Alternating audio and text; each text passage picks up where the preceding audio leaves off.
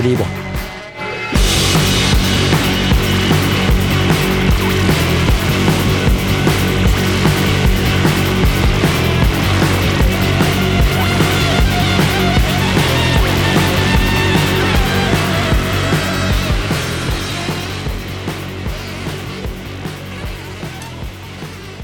Vous êtes toujours sur le 107.3 de Radio Alpa pour une émission intitulée Radicaux Libre et je vous dis tous bonjour à tous.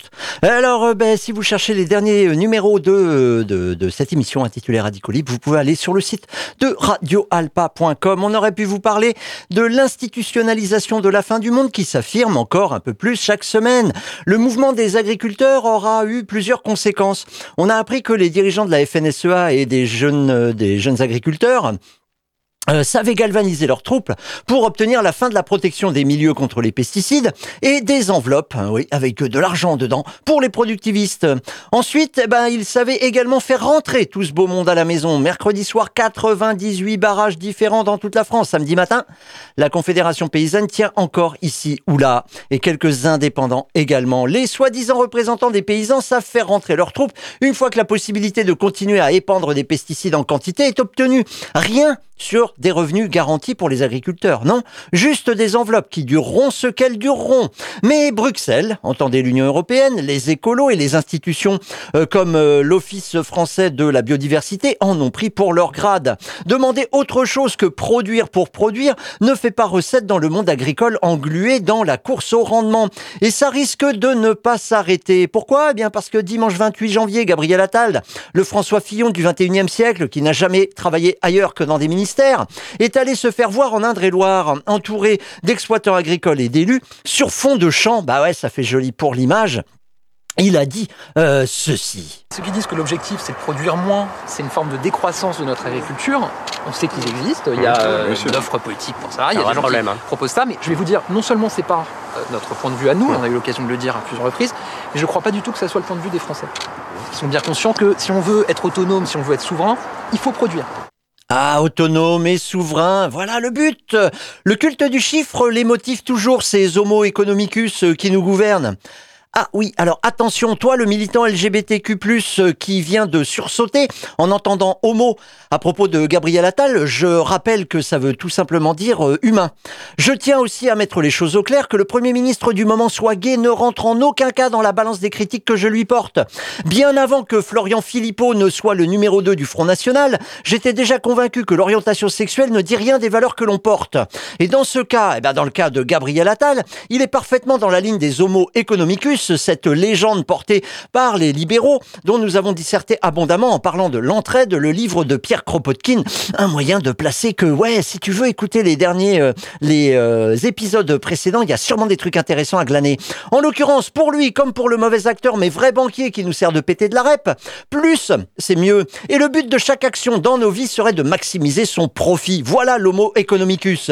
Cette vision idéologique est la leur, mais leur place la place qu'ils occupent nous l'impose. Gabriel Attal affirme qu'il faut produire pour notre sécurité alimentaire. Dans ce cas, il devrait peut-être se déjuger au nom du gouvernement français pour les passe-droits laissés à des fournisseurs d'eau en bouteille qui coûtent la peau du dos.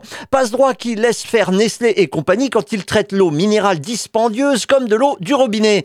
Bon, qu'ils arnaquent les bourgeois et ceux qui peuvent se doucher à la vitelle, ça ne me concerne que peu, mais de fait, de fait, on voit encore un fait du prince dans la décision des services de la première ministre ministre de l'époque d'autoriser des pratiques illégales, parce que ça date de 2021, pour que Nestlé et consorts continuent à nous faire prendre des vessies pour des lanternes. Les discours sur l'ordre et le nécessaire respect des règles virent du coup à la, tartufferie caractérisée. Et pourtant, pourtant, ça fait tellement de fois qu'ils nous font le coup. On devrait ne plus leur faire confiance. Et malheureusement, avec leur belle cravate, leur belle tronche et euh, leur... Euh, beau CV puisque bah, quand on sort d'un certain nombre d'écoles privées élitistes forcément on peut se targuer d'avoir fait ça ça ça ça d'être allé ici et là et d'avoir participé à ça ça ça et ça. Hmm, oh là là ça doit être quelqu'un d'important. Non c'est juste un bourgeois. La sécurité alimentaire qui lui est chère revient à permettre à tous à tout un chacun normalement de manger en quantité suffisante et en qualité suffisante des aliments produits dans le pays. Voilà l'idée de la souveraineté alimentaire. C'est donc pour cela que les productivistes nous rebattent les oreilles à longueur de plateau médiatique depuis la fin janvier pour nous nourrir chacun en quantité suffisante et en qualité suffisante avec des, des aliments produits dans le pays. Mais est-ce bien raisonnable de produire autant juste pour nous nourrir? Et d'ailleurs, est-ce vraiment pour nous nourrir? Eh ben, on est allé chercher des chiffres, oui, parce que l'air de rien, à chaque fois qu'il nous bassine les rouleaux avec euh, un narratif, comme on dit maintenant, euh, avant ça s'appelait une histoire, donc il nous bassine les rouleaux avec une histoire à dormir debout, bah on se dit que ce serait bien si à un moment quelqu'un allait vérifier. Eh ben, on a écouté un certain nombre de, de journaux télévisés, oui, puisqu'ils sont en replay. Ah ouais, comme quoi on bosse, hein. Il n'y a pas l'info.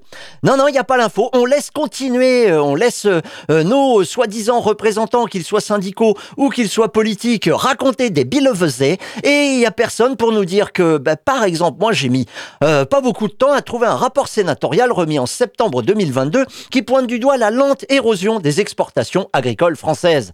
Ah ben tiens, déjà, la fadesse de la production pour nous nourrir ici et maintenant apparaît. Ouais, ça apparaît clairement même quand on apprend qu'en valeur, il y a 70 milliards d'euros, j'ai pas trouvé de quantité, mais pour 70 milliards d'euros de produits agricoles et agroalimentaires qui ont été exportés en 2021, sur une production totale en France de 82 milliards d'euros.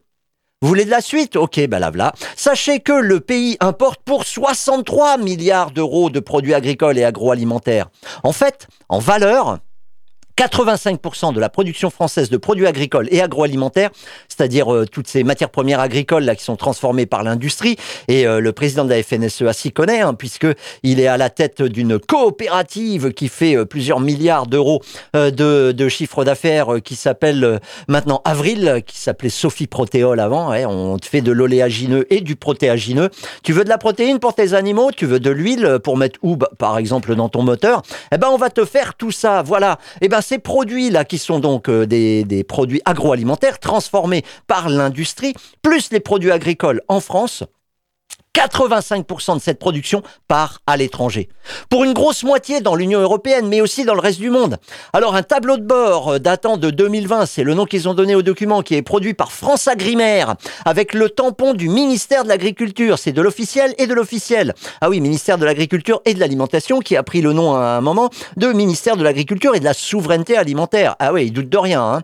Eh bien, euh, ce document datant de 2020, euh, produit par France Agrimaire, qui donne des chiffres pour 2019, permet de de savoir que sur les 65 milliards exportés à l'époque, c'était pas encore 70, eh bien 6 milliards allaient aux États-Unis, 4 milliards en Chine, 1 milliard à Singapour. Je vous rappelle que tout ça c'est en euros, j'ai pas trouvé de quantité. On nous donne que des valeurs. Bah ouais, on est chez les libéraux, hein. l'important c'est de donner un prix à tout.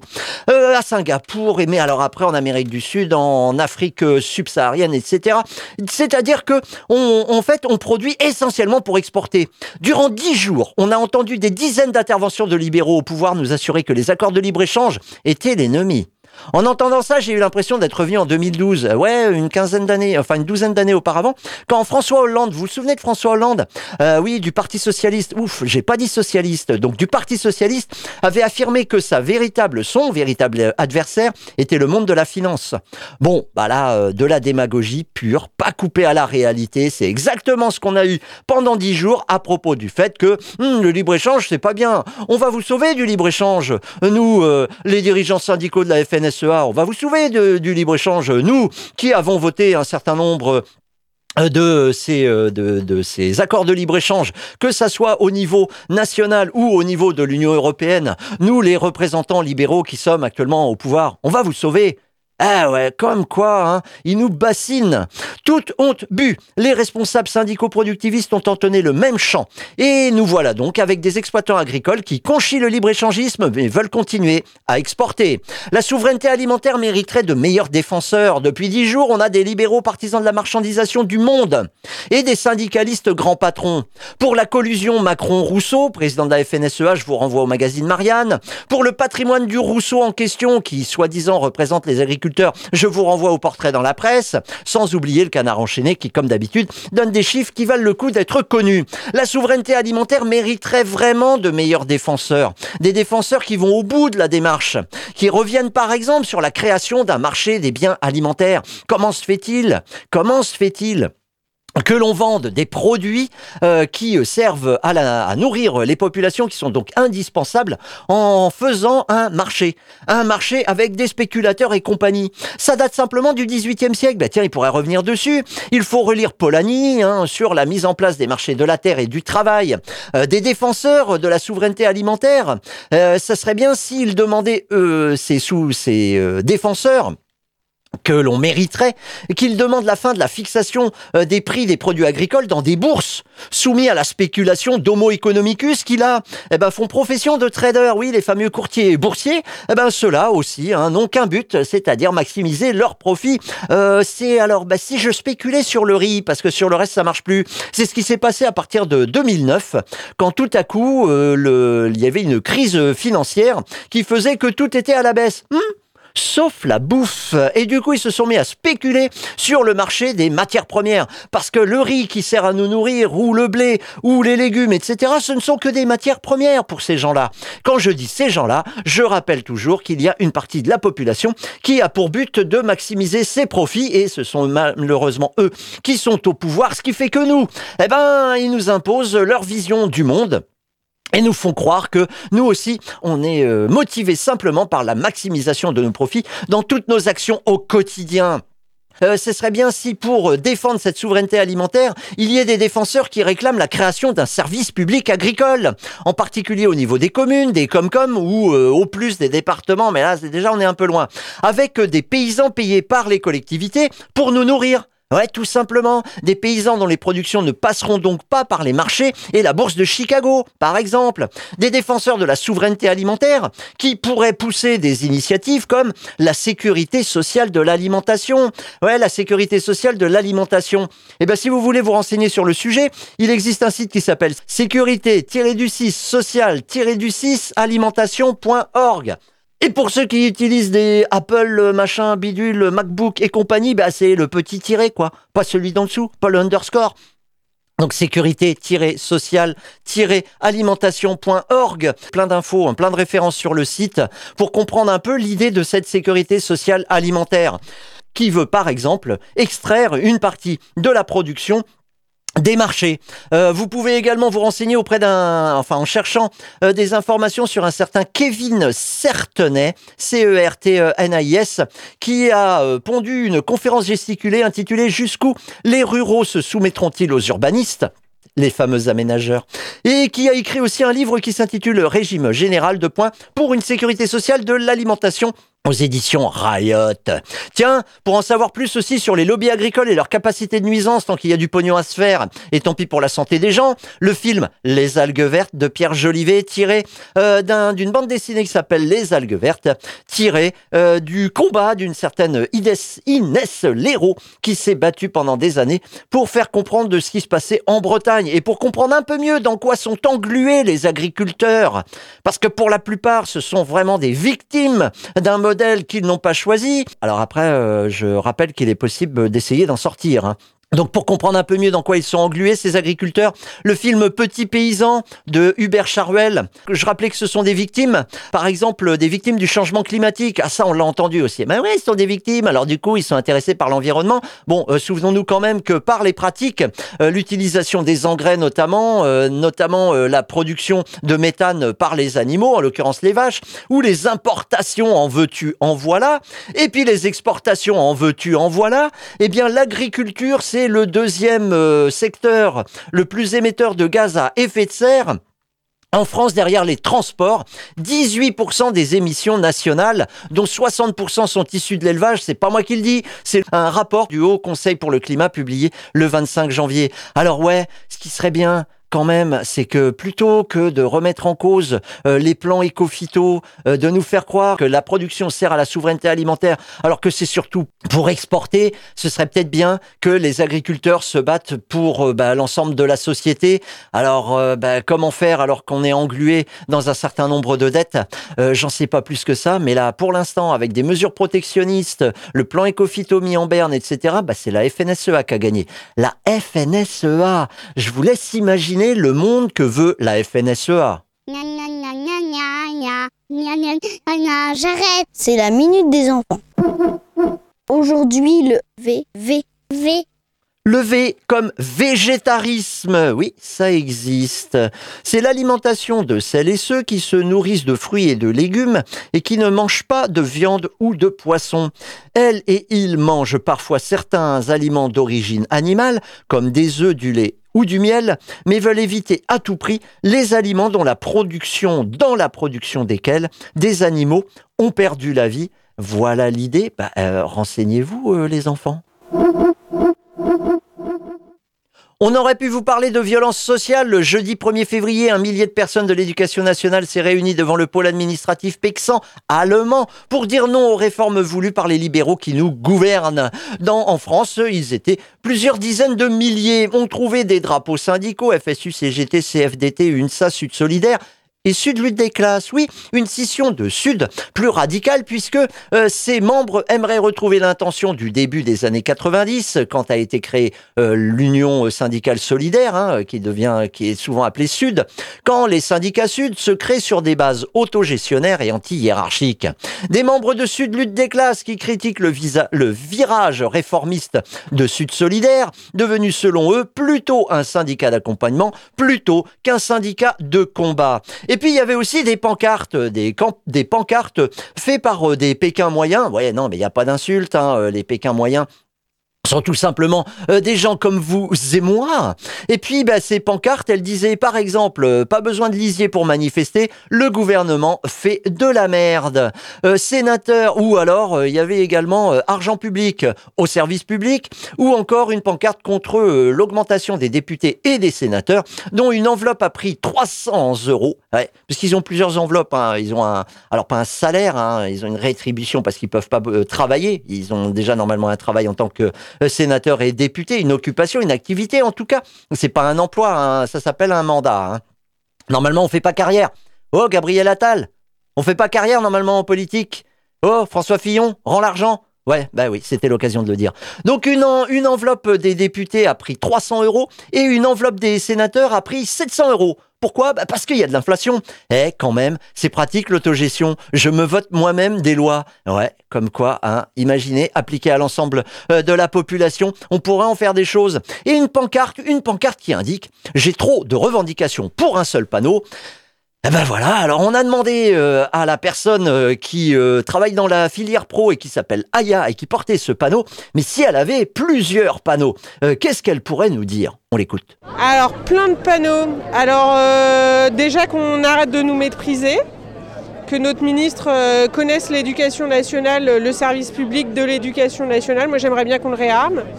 des salaires, des conditions de travail, des salaires pour nos AESH la prise en charge des handicaps par des professionnels que sont les AESH et pas les AED, par exemple.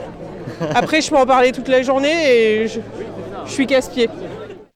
Alors euh, les AESH, euh, ce sont des gens qui sont euh, formés et recrutés par le département pour accompagner les personnes en situation de handicap, le SH.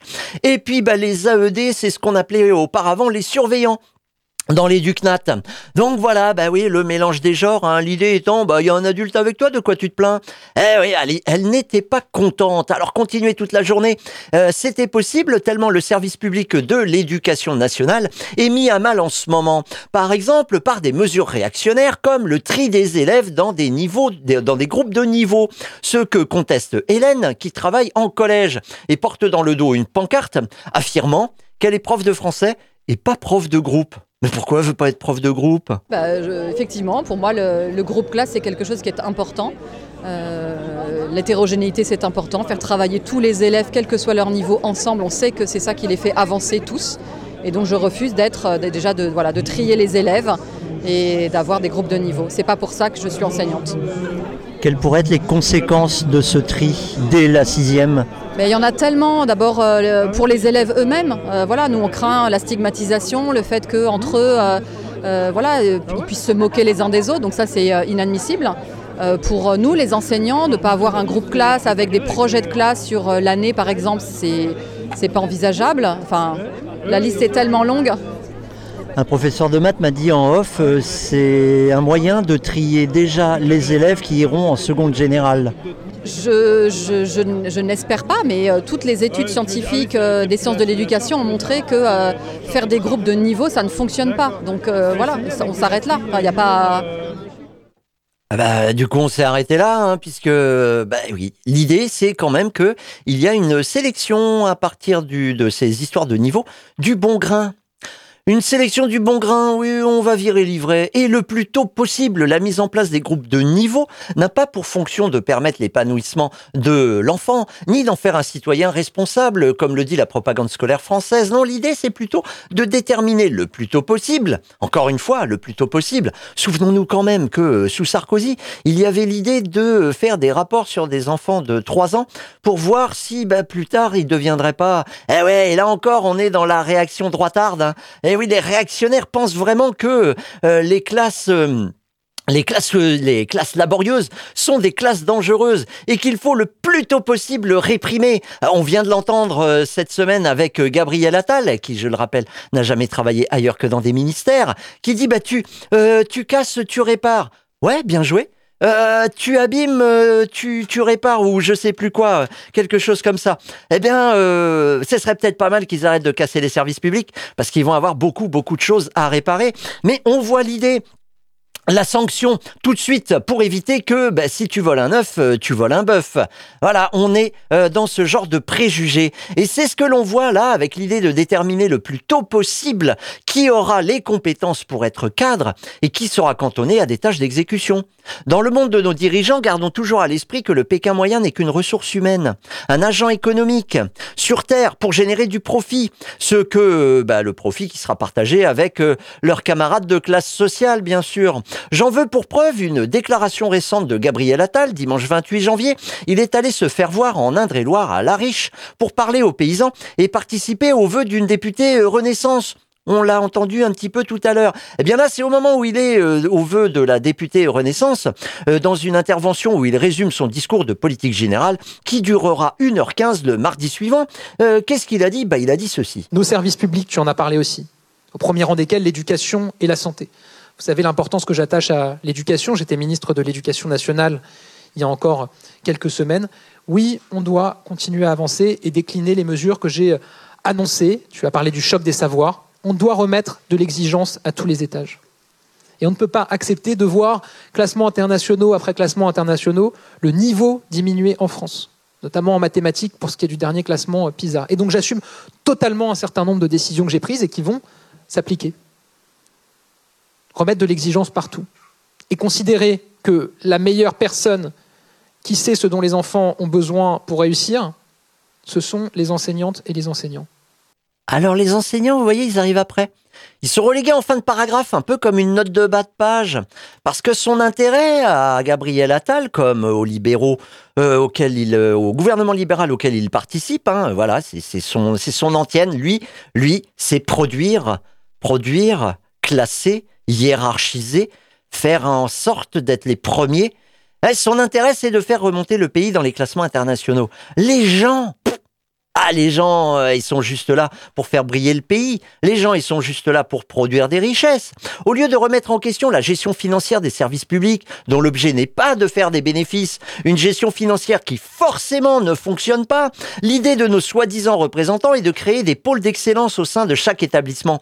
Et pour les autres, euh, bah tant pis. L'intervention du prof, là, euh, qui indique que le tri des élèves se faisant dès la sixième, bah, ça fait que leur avenir est alors tout tracé, car passer d'un groupe de niveau ne sera pas véritablement possible selon lui, tant les notions abordées seront maîtrisées, voire dépassées par le groupe des meilleurs, appelons-les comme ça, ben voilà, retour d'une aristocratie, mais la scolaire, alors que pour les autres groupes, les notions seront mal maîtrisées, voire carrément pas encore abordées. Eh ben ça, ça m'a fait extrêmement peur. Mais ça fait rêver les libéraux. Imaginez, dès 10 ans, on sait que un tel, euh, bah, il sera cadre, l'autre, lui, il sera euh, dans euh, des, des rôles d'exécution, ou alors en marge, ou alors bah, au chômage, ou bon. Mais tant pis, parce qu'on n'a pas besoin de toutes les ressources humaines. Hein. Et d'ailleurs, faut continuer à leur faire peur. À ces ressources humaines si on veut qu'elles continuent à bosser, puisqu'il peut y avoir du déclassement. Tiens, ben la suite, ça sera le mardi 6 février avec un nouvel appel à la grève de l'intersyndicale de l'éducation nationale, parce qu'il faut battre le fer euh, avant, euh, ben, tant qu'il est chaud, et euh, du coup, ben, faire en sorte que peut-être ça prenne. Et notamment, j'entendais là aussi en off, il faut absolument que les parents s'y mettent parce que les parents s'en rendent pas compte, mais le tri des élèves, ça va se faire très tôt et ben ça va se faire contre leur petite tête blonde. On aurait pu vous parler des Jeux olympiques et paralympiques. On vous rappelle que si vous voulez vous informer sur les Jeux olympiques et paralympiques, sur cette grande compétition sportive nationaliste et, sur tous les dégâts qu'elle est déjà en train de faire, et je vous laisse imaginer au mois de juillet dans nos cerveaux ce que ça va faire, tous les commentaires euh, cloche-merlistes et chauvinistes, eh bien il existe un collectif qui s'appelle saccage2024.noblogs.org. Saccage 2024 où justement il recense tout ce qui a été saccagé pour que se fassent ces Jeux Olympiques. Je rappelle également que sur les chantiers euh, des... Euh, des aménagements nécessaires pour ces Jeux Olympiques, eh euh, il y a un certain nombre de personnes qui sont mortes, qui ont été blessées, parfois gravement, et que tout ça, ça se fait au détriment d'une partie de la population, dont quelques-uns sont des sans-papiers. Mais bon, euh, on veut pas non plus, euh, on veut pas non plus euh, les régulariser ou les considérer comme des êtres humains à part entière. Là encore, des ressources humaines, saccage2024.noblogs.org. Ça change un petit peu des chroniques hebdomadaires totalement hors sol, entendues sur des radios d'État comme France Info. On aurait pu vous parler également de plein d'autres choses, mais bon, euh, on aurait voulu vous parler de forêt, mais on va pas avoir le temps. Euh, on le fait la semaine prochaine. Allez, assurément, on le fait la semaine prochaine. On a rencontré un certain euh, Monsieur Persuis à la librairie tu vois, c'était très intéressant. Bon, euh, qu'est-ce qu'on peut vous dire quand même? Ah oui, on aurait pu vous parler de résistance contre l'abattage euh, des arbres le long de la chronoligne euh, qui serait du côté de Gazonfier-Bolé. Un collectif est en ordre de bataille dans cette guerre des aménageurs contre le vivant. Ils se réunissent à la Maison des Citoyens le samedi 3 février à partir de 11h. Une pétition est actuellement euh, en ligne, qui a recueilli plusieurs milliers de signatures contre les chronolines tellement désirables pour les adorateurs du temps gagné. Ben oui, c'est de l'argent. Ils seront euh, encore à la maison du citoyen, euh, citoyenne, mercredi 7 février à 18h, là pour une réunion d'information sur le sujet de ces arbres qui doivent mourir pour que l'on passe à la vitesse supérieure aux heures de pointe mais qui peut avoir ce genre de projet de vie? On a également, bah, il y a une manifestation à 14h place de la République en soutien au peuple palestinien qui continue à se prendre euh, des tirs de en veux-tu en voilà, du massacre en veux-tu en voilà, des manifestations euh, de colons qui empêchent euh, le l'aide humanitaire de passer à partir de l'Égypte. Enfin, comme vous voyez, ça s'arrange pas. Euh, dimanche 4 euh, février, euh, il y a également projection du documentaire Parlement de rue à propos des sans-papiers. Ça se passe à 17h à la Maison des citoyens citoyennes au Mans, c'est donc place des comptes du Maine. Projection du documentaire Parlement de rue suivi d'une discussion en soutien au collectif de sans-papiers. On aurait pu vous parler euh, également de ce qui se passe la semaine prochaine, tiens, et on y reviendra. Un programme antifasciste, euh, plus d'informations sur le site Sarthe démosphère.net. Donc euh, vendredi 9 février 19h45, le lieu est à venir. Projection du film documentaire Faf Lix qui est, euh, produit par Street Press. Ce sont des, des, vidéos, différentes vidéos où il donne des informations euh, sur les groupes fascistes. oui, parce que ça existe en France. Hein. Le samedi 10 février à 17h15, un appel à une manifestation unitaire et solidaire contre Ultime Rempart et d'autres fascistes qui devraient venir au rendez-vous et qui se réunissent, eux, à partir de 18h euh, sur, euh, devant euh, l'église Saint-Benoît. Euh, dimanche 11 février à 14h30, le lieu est à venir. Présentation du livre 10 questions sur l'antifascisme par le collectif La Horde. Eh oui, parce qu'on est tous concernés. Et quand ils arriveront au pouvoir avec leurs valeurs toutes pourries, euh, on pourra pas dire, bah oui, mais euh, on savait pas. Non, on vous rappelle également qu'il existe toujours des activités à l'Allumette, cette rue de la Marne, à Le Mans cette rue de la Marne allemand, ben, par exemple, le samedi, c'est ouvert de 14h à 19h avec euh, un certain nombre d'activités. Renseignez-vous. Ils ont un Insta, ils ont un Facebook, euh, ils ont même un mail, ils ont même un numéro de téléphone, le 07 57 18 96 07 57 18 96. L'allumette, cette rue de la Marne, un centre social autogéré. Allez, au revoir.